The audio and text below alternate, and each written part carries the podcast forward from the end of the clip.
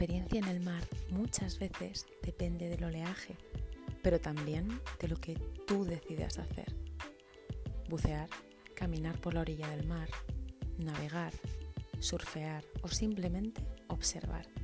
Esto es lo que quiero que hagas en este espacio, en la ola del artista, que te dejes empapar por lo que escuchas para que surjan respuestas, ideas y ojalá ganas de crear. Te espero cada semana por aquí y estaré grabándote en movimiento. Ya sabes que ser artista no solo es trabajar, ser visto, es vivir, es un estilo de vida.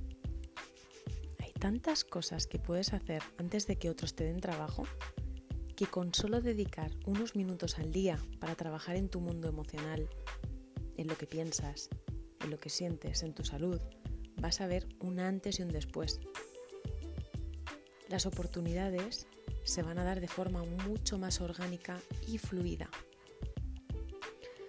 ¿Cuál es tu ola como artista? Me llamo Ana, soy creadora del método coaching experimental y me apasiona la idea de que vivir una vida diferente sí es posible.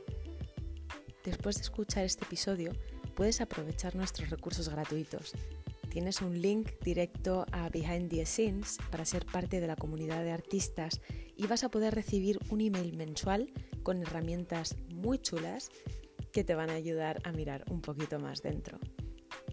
Además puedes seguirme en Instagram, donde conocerás casos reales de artistas a los que acompaño a, a, través de esta metodología, el coaching experimental, y vas a poder saber mucho más acerca de nuestro proyecto favorito, Latido Artístico. Ay, esta semana te traigo un episodio muy especial ya que la semana pasada no pude grabarte. Estaba en pleno cambio organizando latido artístico y a punto de venirme a Madrid y se me hizo imposible. Este episodio se llama Por si las olas vuelven. El vaivén emocional, el, eso que a veces se hace insoportable de estar arriba y luego estar abajo, va a estar siempre ahí. Lo que va a cambiar es tu manera de sentirlo, en qué lugar te colocas. Y esto está estrechamente relacionado con tu sensibilidad. Como hablamos en el episodio de la alta sensibilidad, una persona sensible es una persona con la piel más fina. ¿Qué pasa con las personas que son más blanquitas de piel? Que en verano se tienen que poner mucha más crema, ¿no? Se tienen que poner más barrera protectora. Pues imagínate que como persona altamente sensible eres de esas personas que tiene manchitas en la piel, tiene la piel muy clarita y es muy sensible al sol. ¿Qué tiene que hacer? Tiene que comportarse de forma muy diferente a las personas que tienen la piel más morena o son más tolerantes al sol. Una persona blanquita va a buscar la sombra, va a ponerse más crema, va a ponerse un gorro, quizás se pone hasta una camiseta, no va a estar tantas horas al sol. Pues esto es lo que debes adquirir poco a poco mientras conoces tu sensibilidad.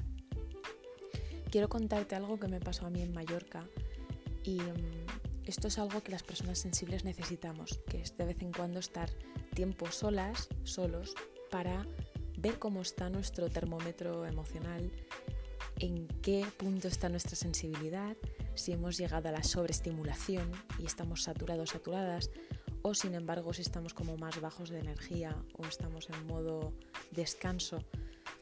Y allí, cuando llegué a Palma de Mallorca, me fui un par de días. Iba por motivos de trabajo, pero mágicamente se canceló un evento que había y me tocó estar conmigo misma en un lugar que no conocía y mi único medio de transporte era caminar. Entonces recuerdo que mm, había momentos en los que varios de mis miedos se disparaban. Por ejemplo, ¿qué pasa si me quedo sin batería? O ¿qué pasa si la zona en la que está mi hostal es medio peligrosa? ¿O qué pasa si no estoy cómoda en un hostal compartiendo habitación con más gente? Porque yo estaba en una habitación con unas 10 personas. Bueno, pues a mí me tocó sacarme todo el ruido o sea, ahí empecé a ponerme mis capas de protección, como la crema que os he dicho antes. Intenté primero estar el menor tiempo posible conectada a internet, o sea, recibir menos estímulos, porque ya mi sistema de supervivencia se activó y tenía que estar muy atenta a dónde estaba, qué hora era, que no quedarme sin batería, qué comer. Y esto puede parecer una tontería, pero para una persona sensible puede ser un mundo. También, al mismo tiempo, como persona extrovertida, quería disfrutar de mi entorno. Entonces, una cosa que me sirvió un montón, además de quitar el internet, fue caminar sin expectativa, caminar, caminar, caminar desde la curiosidad y de vez en cuando empujar un poquito ese miedo que me decía, bueno, vuélvete ya, deberías volver ya, es tarde. Yo seguía, seguía, seguía y dejaba que mi curiosidad y mis ganas de ver algo nuevo me empujaran.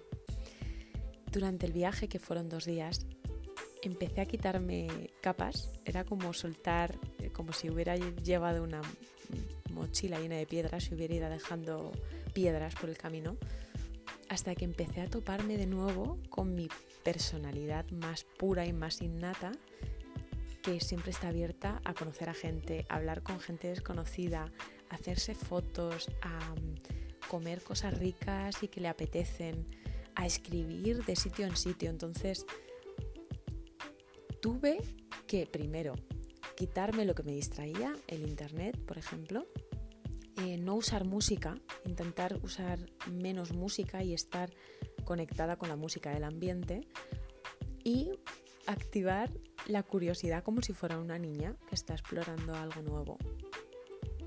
También me tuve que liberar de todas mis expectativas y dejarme sorprender. Conocí a dos mujeres maravillosas en el viaje con las que me reí más que en mucho tiempo. Increíble lo que se genera cuando no te preocupas por nada y solo te ríes y, hablas de cosas agradables, ¿no? y no te enfocas en tener que hacer nada, conseguir nada, salvar el mundo o en la queja. Y fijaros, sentí como mi sistema se restauraba en dos días. ¿Por qué? Porque pude quitar lo que hacía ruido y sacar lo que soy de verdad. Este vaivén emocional, que es como empieza el episodio, estuvo presente durante todo el viaje. Había momentos en los que estaba más triste, momentos en los que estaba mega, emocionada. Era como, wow, la vida es maravillosa, este sitio es especial. Hubo momentos de todo, pero eh, mi sensibilidad, mi conexión con el entorno, el ser yo auténtica y permitirme ser auténtica me permitieron vivirlo como uno de los mejores viajes de mi vida, cuando en realidad ya os digo que no contraté ninguna excursión especial. Em, no gasté muchísimo dinero, estaba alojada en un hostal y fueron solo dos días. O sea, a lo mejor otro dice, bueno, una semana mm, de playa, hotel todo incluido y lo que sea es mucho mejor. Bueno, depende de, de qué necesita tu sistema en ese momento y qué necesita tu sensibilidad. Quiero darte algunas alertas rojas para que empieces a detectar cuando tu sensibilidad te pone alerta y te ayuda y te pide que quites cosas, que quites piedras para que conectes con quién eres de verdad. Estas alertas pueden ser tomarte las cosas muy a lo personal, te cuentan algo, te dicen algo, te corrigen algo y te lo tomas como un ataque. El no sentirte escuchado o escuchada, pero esto de forma exagerada, o sea, el demandar que la otra persona esté mirándote, escuchándote, entregándose al 100% para tú sentirte bien Notar que tu cuerpo está más cansado de lo habitual, que muchísimas veces es una forma de autosabotaje absoluta para que no hagas eso que quieres hacer. Sentirte repetitivo, repetitiva en algunas acciones. O sea, ver que haces cosas en bucle, eh, meterte en una aplicación, en la otra, em, revisar si tal te ha escrito, eh, comer cuando surge tal emoción, comer lo mismo todo el rato. O sea, ver qué, cosas estás haciendo eh, de forma automática, sin pensar. Otra de las alertas es buscar lo rápido en la comida, en las dinámicas sociales, o sea, verte a ti sin paciencia buscando que las cosas se generen ya, que me contesten ya un mensaje, eh, comer algo rápido que no, necesite muchísima preparación, eh, buscar el placer ya, inmediato. Y también em, un dolor recurrente en el cuerpo que vuelve y se hace notar. y es el dolor de siempre, en el mismo punto de la espalda, en el mismo punto del cuello, el mismo dolor de garganta, etc. También la última alerta roja que tengo aquí es la pereza. Que la pereza la entendemos bastante mal porque la pereza suele ser miedo a y se disfraza de pereza. Aunque la pereza para ti puede ser muchísimas cosas, puede ser angustia, puede ser un sinfín de cosas. ¿Qué pasa? Ahora ya para terminar el episodio, que puedes sentirte en conflicto entre lo que se supone que tienes que hacer y lo que tu cuerpo y tu sentir es capaz de hacer. ¿No? Es como cuando uno se mete en una información errónea o se autoexige demasiado, es como lo que se supone que tengo que hacer es esto. Pero es que mi cuerpo y mi sensibilidad no están para eso. Entonces se genera en realidad un conflicto brutal que nos lleva a perder el tiempo, a posponer cosas, a hablarle mal a otra persona, porque es una forma de tu inconsciente de decirte, mira, no, o sea, no puedes ahora mismo.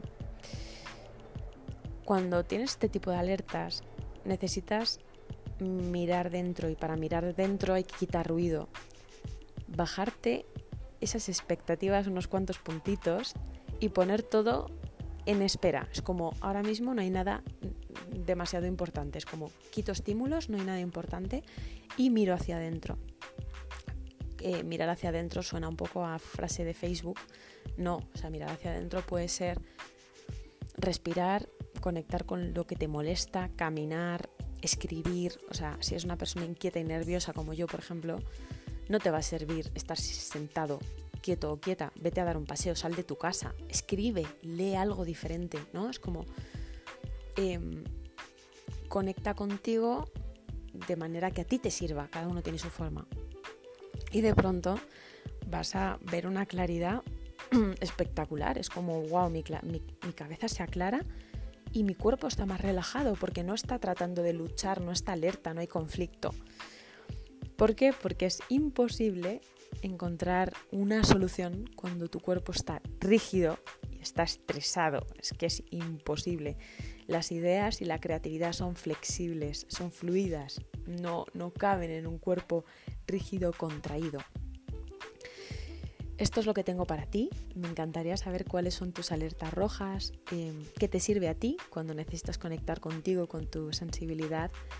Y por ahora voy a pedirte que si te ha gustado esta ola, la ola de este domingo, compartas estos episodios en tus redes, puedes hacerlo a través de Spotify, que además Spotify no te pone anuncios en los podcasts, aprovechalos, que no solo este, hay un montón de podcasts increíbles, pichea un poco, puedes darnos una valoración, eh, unas estrellitas, una reseña, me ayuda muchísimo a seguir creando contenido como este, que sabes que lo hago de forma gratuita.